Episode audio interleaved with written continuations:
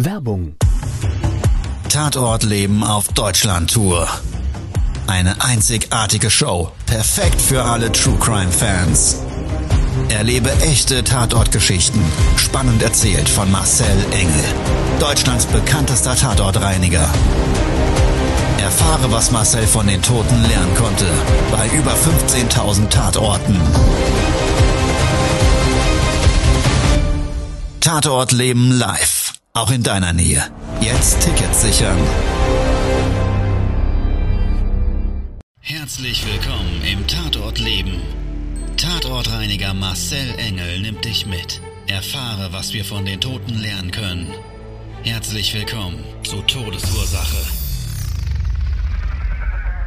Hallo und herzlich willkommen. Schön, dass du wieder eingeschaltet hast. Ich freue mich riesig, dass wir jetzt in meine Welt des Tatortreinigens einsteigen. Mit hier heute im Studio ist der Dennis. Hallo Dennis, mein Lieber. Hallo. Heute ein spannender Fall. Ein Auftrag, der sich rund um das Thema Freundschaft dreht. Und ich weiß nicht, wie es dir geht. Also ich habe mir auch immer Menschen in meinem Umfeld gewünscht. The Inner Circle, außerhalb der Familie, die ich Freunde nenne. Und ja, ich glaube, da ist es extrem wichtig, dass diese Menschen einen nicht enttäuschen. Manchmal könnte man sogar sagen, man kann eigentlich wirklich nur enttäuscht werden, gerade von diesen Menschen. Warum? Weil du eine riesen Erwartungshaltung ja an eine Freundschaft hast. Ne? Also Vertrauen ist, glaube ich, ein großes Thema einer mhm. wirklichen Freundschaft. Ja, ja. So, und du hast jetzt einen Riesenvorteil, all denen voraus und auch dir jetzt draußen da, der, wo du gerade zuhörst. Ja. Du hast nämlich was? Ich habe ein Video gesehen von dem heutigen Fall. Genau. Ja, gemeiner Vorteil könnte man sagen, der Dennis hat jetzt einfach ein ganz anderes Kopfkino. Aber du weißt sonst von dem Auftrag nix. Nix. Und äh, was du eben erzählt hast von der von der Freundschaft und hast du ein bisschen in Rätseln gesprochen. Also ähm, ich, mir fällt noch ein bisschen Schwernis auf das eben gesehene Material zu beziehen. Also ich weiß nicht, was da passiert ist.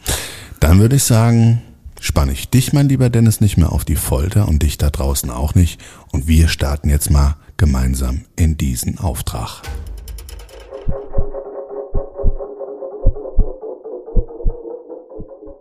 So, in dem Video, was der Marcel mir eben gezeigt hat, da sieht man eine Blutlache. Äh, inmitten der Blutlache, da konnte ich eine Flasche erkennen. Ich habe noch den Witz gemacht, oh, da ist Ketchup ausgelaufen. Nee, war aber sicherlich Blut äh, auf einem Parkettboden in der Wohnung. Nebendran war, glaube ich, ähm, im Bett. Mm, dann bei dieser Begehung, daher kommt das Video, das war so ein internes, archiviertes Video, ging es weiter ins Badezimmer, wo auch so eine Verunreinigung um, um die Toilette rum war. Ich war mir nicht ganz sicher, ob das jetzt Blut war oder Stuhl. Und ähm, dann ging es noch in einen anderen Raum, aber da konnte ich jetzt unwissend auf dem Video gar nicht erkennen, was da das Problem war. Ich werde ja immer wieder gefragt, Marcel, warum sind denn gerade auch in den Social Media Kanälen die Wohnungen von Leichenfunden immer so vermüllt? Hättest du die eben gesehene Wohnung als vermüllt umschrieben? Nee, eigentlich gar nicht. Nee, ne? Die war mal eigentlich ganz normal. Ja. Ja, und umso spannender, was hinter diesem Auftrag stand. Wir sind bestellt worden von dem Hausverwalter. Die Wohnung selber freigegeben, nachdem sie versiegelt war, waren wir sozusagen die ersten nach den polizeilichen Ermittlungen, die gemeinsam mit dem Verwalter in die Wohnung gegangen sind. Also ein richtiger Tatort. Ein richtiger Tatort. Ah. So, und dann ging es erstmal in so einen kleinen Flur rein. Wohnung, normal, möbliert, aufgeräumt, eigentlich ziemlich modern sogar, würde ich sagen. Und auf dem Weg in die Wohnung rein ist mir erstmal so ein Geruch entgegengeschlagen, den ich nicht unbedingt mit dem Tod definiere, sondern eher, ja, wie wenn jemand in die Hose gemacht hat. Also es hat nach Urin, es hat teilweise auch fäkalienhaltig gerochen. Und für mich war klar, dass also das mit Sicherheit ein zusätzlicher Reinigungsauftrag oder Thema des Auftrags wird, weil das war ja wirklich dominant in der Luft. Und dann bin ich ins Wohnzimmer gegangen. Und da stand dann so eine gräuliche Couch, ein paar Textilien drauf. Und auf dem Boden habe ich die eben auch von dir gesehene große Blutlache gesehen. Also etwa 50 auf 50 Zentimeter. Mittendrin eine Flasche. Und nein, es war keine Ketchupflasche, sondern es war eine Wodkaflasche. Naja, und ich sag's mal so, aus der Vergangenheit und meinen Erfahrungswerten heraus ist dann natürlich sehr naheliegend für dich da draußen, genauso wie für den lieben Dennis und mich, dass das vielleicht vermeintlich auch was mit der Tat zu tun gehabt haben könnte. Was du jetzt in dem Video nicht gesehen hast, war neben dieser Couch da war ein größerer Tisch. Und auf dem Tisch, da waren unglaublich viele Tabletten. Und zwar, ich kann dir das gar nicht umschreiben, weil so habe ich das selten bis jetzt gesehen. Da waren richtige kleine Berge. Weißt du, ich weiß nicht, ob du früher ein Sparschwein hattest. Wenn ja, ich mach's mit meinen Kindern heute noch, dann wird das irgendwann geschlachtet. Und was machst du dann mit diesem Münzgeld und den vielleicht auch vermeintlichen Scheinen, die drin sind, ne? wenn du gut gespart hast? Du sortierst es. Und genauso wie man Geldmünzen in einzelne Stapeln sortiert und irgendwie einem Wert zuordnet, so sah dieser Tisch aus mit den Tabletten. Und es waren ungefähr, ich würde mal sagen, drei, vierhundert Stück, die in einzelnen kleinen Haufen da gelegen haben. Nebendran so Kunststoffröhrchen, teilweise der Verpackungsmüll aus so Pappkartons dieser, dieser Tabletten. Und dann habe ich so an der Seite gesehen, so am Rand des Tisches, so wie als hätte man dort Mehl verstreut. Eine Scheckkarte konnte man erkennen und ja, ein zusammengerolltes Stück Papier. Und in dem Augenblick, wo ich das so visualisiert habe, kam dann auch schon der Kollege von hinten und sagt, Marcel, guck mal da, da hat sich doch bestimmt einer die Nase gepudert. Ja, und tatsächlich, du konntest dann so sehen, auch am Tisch, du hast es so gesehen, dass jemand mit der Karte vielleicht auch noch mit dem Messer vor so Tabletten zerdrückt, klein gemacht hat, dass man die wahrscheinlich in der Form dann ähm, ja über die Nase konsumieren konnte. Hm. Also so okay. ein so ein Schnuppencocktail. Klar. Und das war alles Mögliche. Da war äh, was ich nur kannte, ja, war Tilidin und alle möglichen Medikamentensorten. Okay, also schon mal ziemlich besonders. Und der Verwalter, der war die ganze Zeit dabei. Der hat gesagt, passen Sie auf, ich möchte bei dem Auftrag dabei bleiben. Wir müssen noch schauen, hier mit, der, mit dem Wohnungsinventar und so weiter. Und ich habe zwar tiefstes Vertrauen in Sie, aber ich würde auch ganz gerne mal sehen, wie sowas vonstatten geht. So, und der war extrem gesprächig. Also der hat in einer Tour erzählt, eigentlich mehr von sich, aber dann eben auch auf einmal von diesem Vorfall, zumindestens was er darüber bis zu dem Zeitpunkt wusste.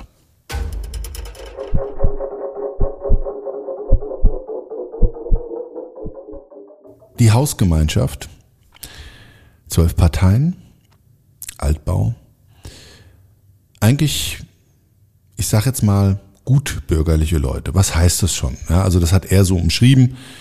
Also er hat gesagt, es sind hier halt alle im Job und es ist hier auch nicht laut und die Leute nehmen eigentlich mehr oder weniger auch auf sich, auf sich Rücksicht und ja, der ein oder andere, der kennt sich hier auch und ähm, es gibt hier so zwei Familien, die feiern auch gern mal miteinander. Unter anderem eben in dieser Wohnung ein junger Mann, der seinen Nachbarn nebendran immer gerne eingeladen hat. So, und zu dem Zeitpunkt bei seinem Nachbarn gab es gerade eine Trennung von seiner Freundin und ja, dann sind die beiden doch ein bisschen auffällig geworden, weil dann haben sie halt nicht einmal gefeiert, sondern halt eine ganze Woche hintereinander. Und wie er das dann so umschrieben hat, hat er gesagt, es kam dann abends zu ja, diesem Streit. Der Streit fing eigentlich in der Nachbarwohnung drüben an. Die beiden jungen Männer haben wohl gemeinsam dort einen Zockerabend verbracht, haben ein bisschen getrunken und anscheinend auch Tabletten eben konsumiert, ja, um sich weiter aufzupuschen und sich ja halt zu berauschen.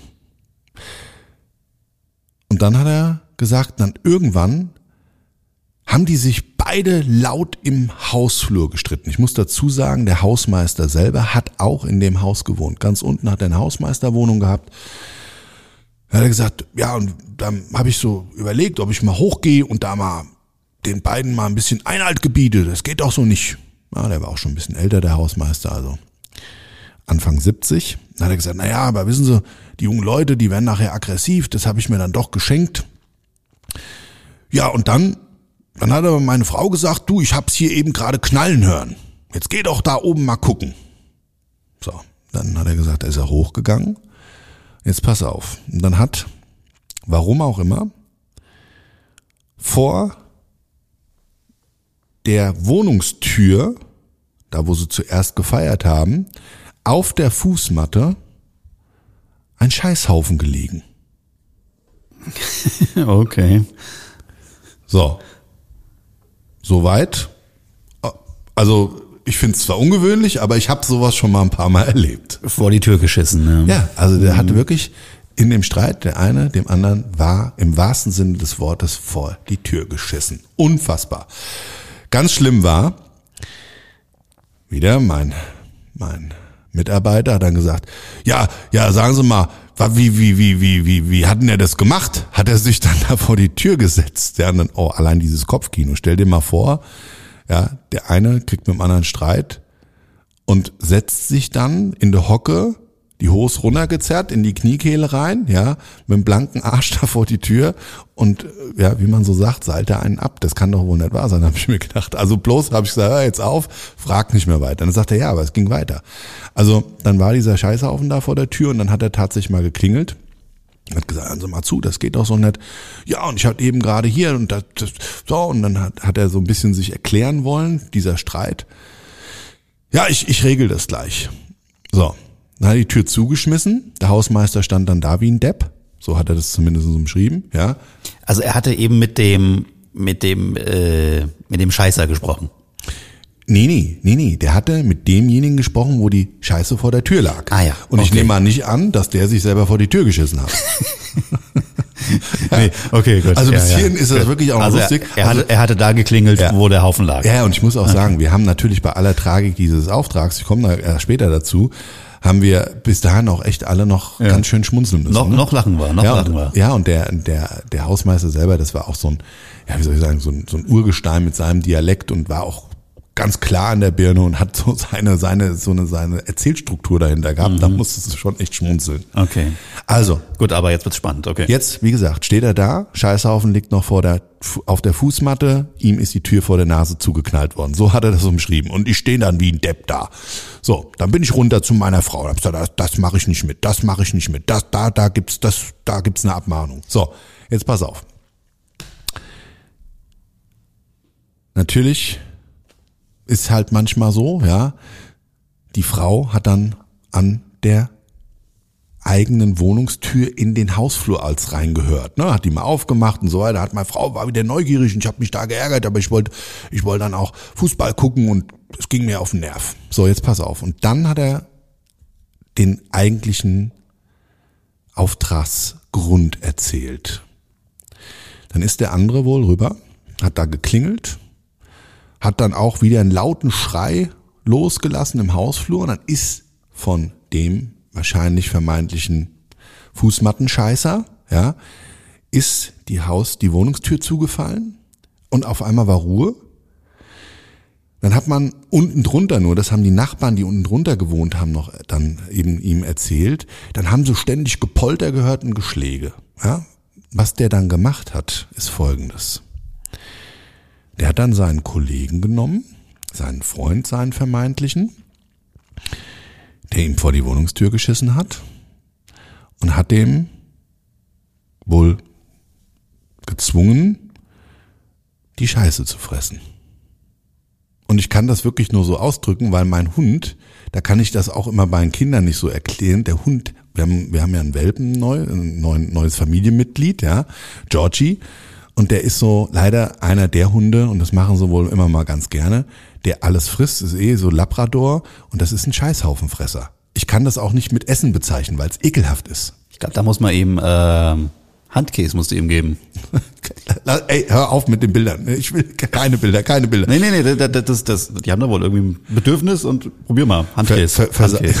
Da, danke für den Tipp, aber dann fällt mein Handkäse heute Abend erstmal aus. so, jetzt pass auf. Also, das ist wohl, da ist er wohl gezwungen worden. Ja, und dann ist wohl im Zuge dessen das zu Handgreiflichkeiten gekommen.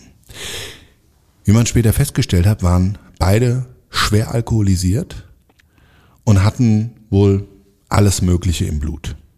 Ja, also alles das, wie sich das Bildnis da für uns auch gezeigt hat, hat sich später dann auch jetzt durch den Hausmeister bestätigt. Und dann hat er gesagt, naja, und dann, dann ging das ja weiter. Dann haben sie sich wieder vertragen oder nicht und dann auf jeden Fall eine halbe Stunde später ging da ein Geschrei in der Wohnung los. Also da bin ich wieder hoch. Und da hat's mir gelangt. Da habe ich gegen die Tür gepoltert. Da habe ich gesagt, wenn jetzt hier nicht Ruhe ist, dann rufe ich die Polizei. Jetzt langt's aber. Ne? Und dann hat er gesagt, und dann hat er das wieder umschrieben. Und in dem Hausflur, wissen Sie, da war dann, der, da war dann die Fußmatte auf einmal weg. Die Scheiße, es hat trotzdem nach Scheiße gestunken. Also der ganze Auftrag war irgendwie Scheiße kontaminiert. Und das, was du eben in dem Video gesehen hast, mhm. vor der Toilette, ja. das war auch auf dem Weg in dem Wohnungsflur verteilt. Ah. Du hast überall diese Bremsspuren gesehen. Also ich weiß nicht, was die da für Spielchen getrieben haben, aber es muss wohl extrem gewesen sein. Ja, weil du hast dann auch ein Stück an der Tapete gesehen, da waren eben Fingerabdrücke mit Fäkalien zu erkennen. Und ich weiß, ich möchte ich möchte mir eigentlich kein Kopfkino dazu machen, wie das entstanden sein mag. Ob jetzt der eine seine eigene Scheiße dann dem anderen in dieses mhm. Gesicht gedrückt mhm. hat oder wie auch immer. Jetzt pass auf. War es dann so, dann hat dann der eine den anderen niedergeschlagen. Daher das viele Blut. So. Der Hausmeister macht in dem Augenblick die, beziehungsweise kriegt die Tür aufgemacht. Der andere rennt raus, rüber zu seiner Wohnung. Der Hausmeister geht rein, die Wohnungstür stand ja offen und sieht den jungen Mann da schwer blutend auf dem Boden liegen. So, und der ist dann ins Krankenhaus gebracht worden. Bei dem Nachbarn drüben kam dann die Polizei, hat das aufgenommen und es wurde eine Strafanzeige erstellt und so weiter.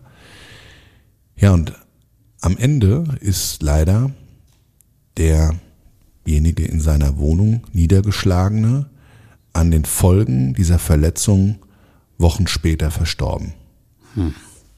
Also im Krankenhaus, der kam gar nicht mehr raus, der ja. wurde auch noch vernommen, der hat das dann wohl auch noch zu Protokoll gebracht und naja, es war dann auch ein riesen Tobabo da wegen, ja. wegen, wegen äh, den Tabletten und wegen diesen ganzen Grundthematiken, diesen ganzen Grundproblematiken, die daraus entstanden sind. Ähm, riesen Tobabo im gesamten Haus. Mhm. Naja, und das war natürlich so eine Nummer, da muss ich ganz ehrlich sagen, die beiden Männer wurden als dicke Freunde umschrieben. Ja. So, frage ich mich natürlich, Freundschaft, die dann durch so Alkohol und oder aber den Rausch als solches, Tabletten, Drogen, ist völlig egal, ja, ähm, praktisch nicht nur auf die Probe gestellt wird, sondern das dann zum tödlichen Problem wird. Haben wir immer mal wieder, mhm. dass gerade dann unter Menschen, die sich eigentlich ganz nah sind, die sich ja, vielleicht so als Seelenverwandte sehen, dann auf einmal so aufeinander losgehen und so diese Probleme eskalieren. Ich meine, ja. sich da gegenseitig die Scheiße ins Gesicht drücken oder was auch immer, wie da auch immer die ganzen Flecken entstanden sein mögen. Und die Couch war auch so ein Thema, das, was du da umschrieben hast. Da die Blutlache und daneben stand ja diese ja. gräuliche Couch und da war ja auch ein Riesenfleck drauf. Mhm. Das war ja auch alles so eingeriebene Scheiße teilweise. Ach so. Ja. Also es war schon echt derb. Deshalb natürlich auch für mich anfänglich beim Begehen dieser Wohnung noch dieser massive Geruch. Hm. Verstehe, ja. Krass. Ja, aber vielleicht ist das, was du gesagt hast, mit den, mit dieser dicken Freundschaft und wie sowas dann eskalieren kann. Vielleicht fehlt da ein Stück weit dann auch diese, diese Hemmschwelle, die man gegenüber jemanden hätte, den man vielleicht nicht so gut kennt. Vielleicht ist das das Risiko ne, bei, so einer, bei so einer dicken Freundschaft, wie sowas entstehen. Keine Ahnung, ich kann es ehrlich gesagt, ich kann es ehrlich gesagt nicht richtig nachvollziehen, wie sowas passieren kann. Ich auch nicht. Ja, manchmal werden Freundschaften irgendwie auf die Probe gestellt, ne? Ja, aber ja, so extrem. Ja. Und ich glaube, natürlich auch du da draußen wirst es ähnlich sehen wie wir eine Sucht und gerade die, die ja bewusstseinsverändernd sind und Menschen auch wirklich in vielleicht dann Mörder verwandeln, das braucht kein Mensch. Also pass gut auf dich und dein Umfeld aus und vor allen Dingen auf deine innere Balance. Das war's für heute. Mein lieber Dennis, vielen Dank, dass du dabei warst. Ja. Wie immer hast du das letzte Wort. Ja, danke für diese krasse Geschichte. Anfangs haben wir noch oder ich gelacht, aber das war so eine Geschichte, wo einem wirklich so, wie man sagt, am Ende das Lachen im Halse stecken bleibt. Ja, ja trotz alledem, der Tod, der kommt von ganz alleine und wir müssen, glaube ich, eins nur im Fokus behalten, bestmöglich daraus lernen, weil da ist es im wahrsten Sinne des Wortes scheiße gelaufen. Also in dem Sinne war es das für heute. Ich wünsche dir einen wunderschönen Tag, eine wunderschöne Restwoche, was auch immer davon übrig ist. Sage ciao, dein Marcel. Und der Dennis. Das war Todesursache, der Podcast mit Tatortreiniger Marcel Engel. Was kann Marcel für dich bereinigen? Melde dich oder klick dich durch auf marcelengel.com. Abonniere den Podcast und du kommst für keine Folge zu spät.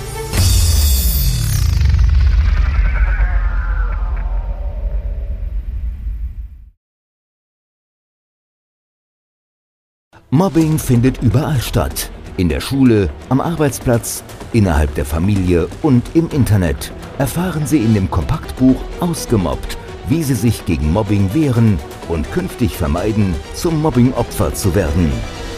Ausgemobbt von Marcel Engel und Martin Zowak, überall im Buchhandel.